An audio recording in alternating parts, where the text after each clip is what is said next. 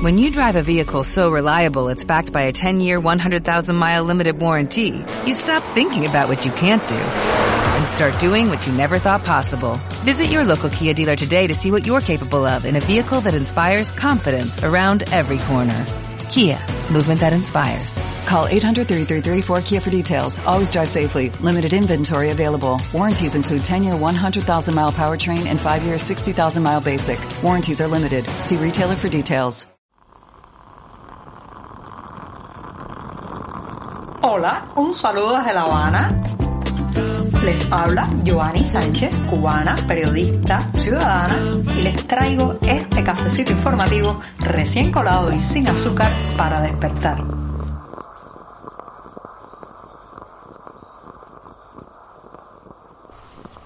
Viernes 15 de julio de 2022, una jornada bien, bien llena de noticias que comentar e informaciones que decirles aquí en este podcast donde comenzaré hablando, claro está, de los sucesos ocurridos anoche en los palacios en la provincia de Pinar del Río. Pero antes de decirles los titulares, voy a servirme el cafecito informativo para que me dé mucha energía para hacer este programa y les comento que eh, hablaré en un primer momento de y la chispa social volvió a prender. Esta vez en los palacios. En un segundo momento, acuérdate de Sri Lanka, la nueva frase que ha invadido el habla popular y que la gente se repite y se dice en las calles cubanas. También comentaré que llegó a Cuba un petrolero ruso cargado de combustible, las dos partes, una en plena crisis, otra acosada por las sanciones internacionales, intentan auxiliarse entre ellas. Y por último, recomendarles un evento mañana, sábado 16, en Cádiz, España. Cuba en sus encrucijadas, dos grandes, hablan de la situación en esta isla y además se presenta un libro que tienen que leer, Nuestra hambre en La Habana. Ahora sí, están dichos los titulares, servidito el café y este programa, el último de la semana, está listo para comenzar. Si eres de los que te gusta estar bien informado, síguenos en 14ymedio.com. También estamos en Facebook, Twitter, Instagram y en tu WhatsApp con este cafecito informativo.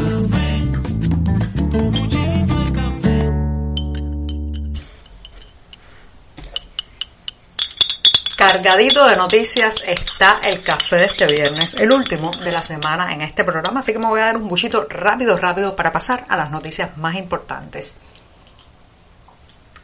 Después de este sorbito les cuento que la chispa social volvió a prender. Anoche las imágenes comenzaron a difundirse a través de las redes sociales y apuntaban a una protesta social en los palacios. Esto es una comunidad de la provincia de Pinar del Río, la más occidente de la isla. Se veían eh, decenas, cientos de personas en prácticamente en la oscuridad. Había un corte eléctrico en los palacios, pero iluminadas con las pantallas de sus móviles, algunas linternas o lámparas de estas recargables con baterías que se encaminaban evidentemente hacia la zona donde están las autoridades de los palacios, quizás la sede del Partido Comunista local, mientras protestaban y gritaban consignas, fundamentalmente consignas para que les pusieran la electricidad cuanto antes, consignas que mostraban el hartazgo, la crítica a los dirigentes partidistas, eh, incluso se oyeron frases como abajo la dictadura de Pinocho, abajo los comunistas y otras más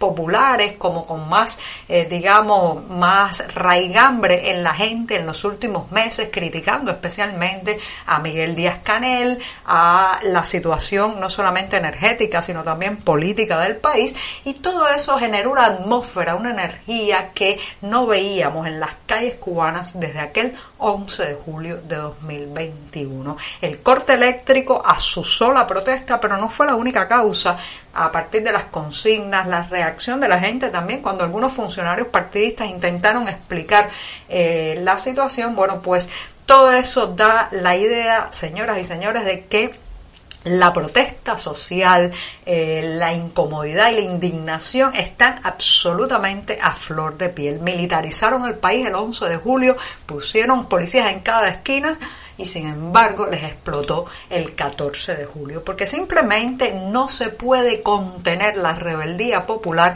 con miedo, represión ni consignas partidistas.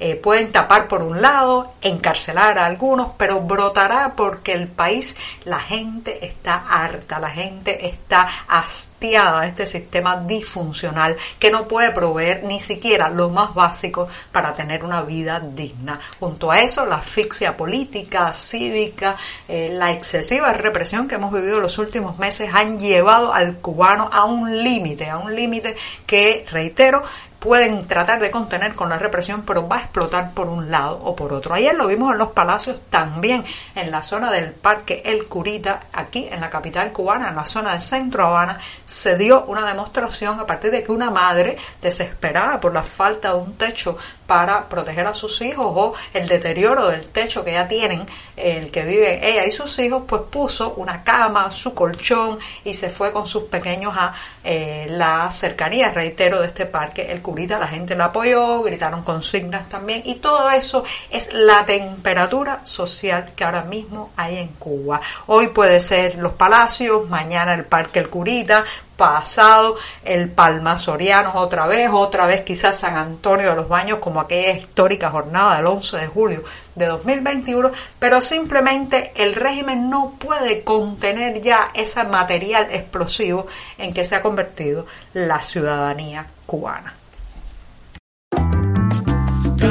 Estamos contigo de lunes a viernes a media mañana cuando el café se disfruta mejor. Comparte conmigo, con tus amigos e infórmate con este cafecito informativo.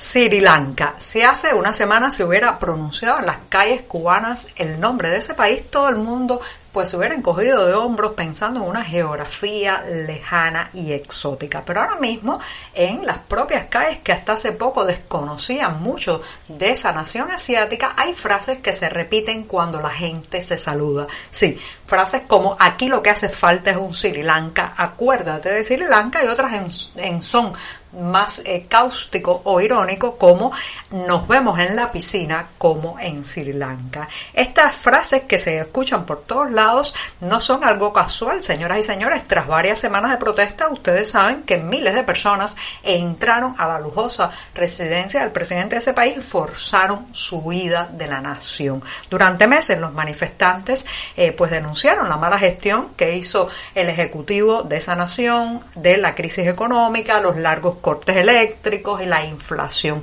Tres males que también alimentan la indignación en esta isla. Asimismo, fíjense el paralelismo, los puntos de contacto entre Sri Lanka y Cuba, al menos en la pésima gestión gubernamental de la crisis económica. En nuestro caso, ya saben que las alusiones a Sri Lanka también son una forma de autocrítica. La gente señala a ese país porque ven eso un espejo deseado, eh, un camino a seguir por la ciudadanía, mientras que lamentablemente en la isla, amén de los focos de revueltas y protestas, la opción de escapar y callarse sigue siendo la más extendida. Esto no es nuevo, utilizar el nombre de otro país como forma de crítica, autocrítica social y también punta de lanza contra el régimen es algo bastante viejo. Recuerdo un monólogo excelente que hacía el eh, humorista Nelson Goodin, alias el bacán de la vida, donde hablaba de Chipre, burlándose un poco de los titulares de la prensa oficial que siempre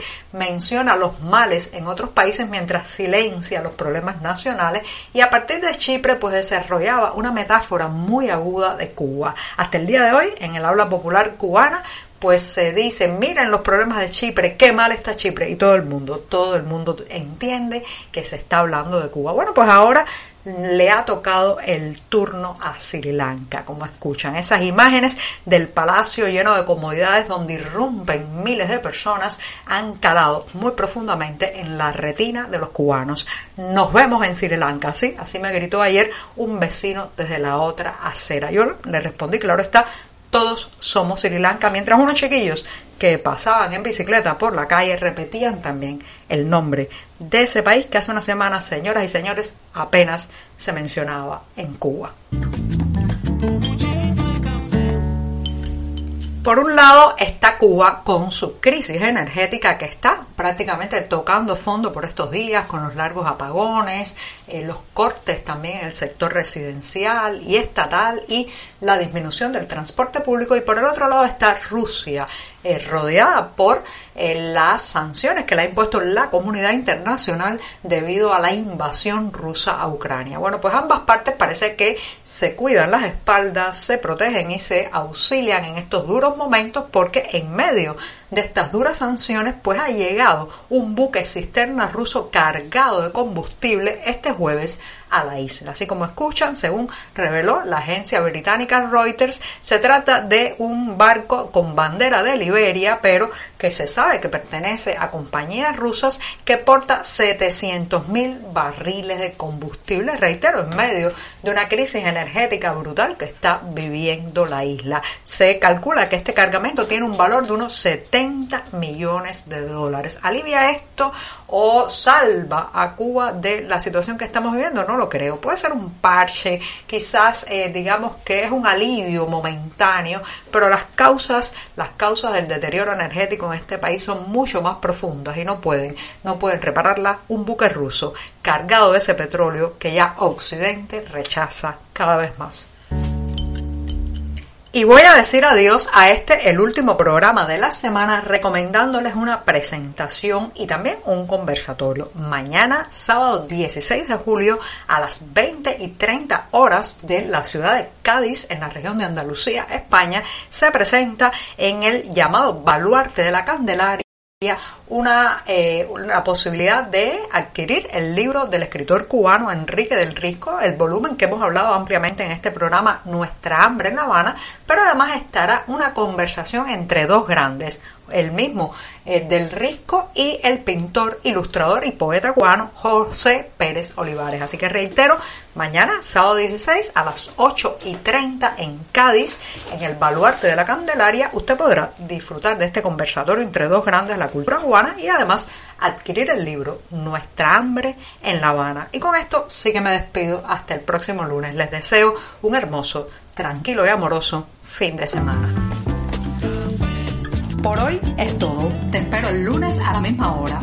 Síguenos en 14medio.com. También estamos en Facebook, Twitter, Instagram y en tu WhatsApp. No olvides, claro está, compartir nuestro cafecito informativo con tus amigos. Muchas gracias. Como nuevo cliente de Western Union, puedes disfrutar de una tarifa de envío de 0 dólares en tu primera transferencia internacional de dinero en línea. Envía dinero a los tuyos en casa de manera rápida, fácil y conveniente. Visita westernunion.com o descarga nuestra app hoy mismo y tu primera tarifa de envío corre por nuestra cuenta. Aplican ganancias por cambio de moneda. No disponible para tarjetas de crédito y envíos a Cuba. Servicios proporcionados por Western Union Financial Services Inc. NMLS 906983 o Western Union International Services LLS NMLS 9069 85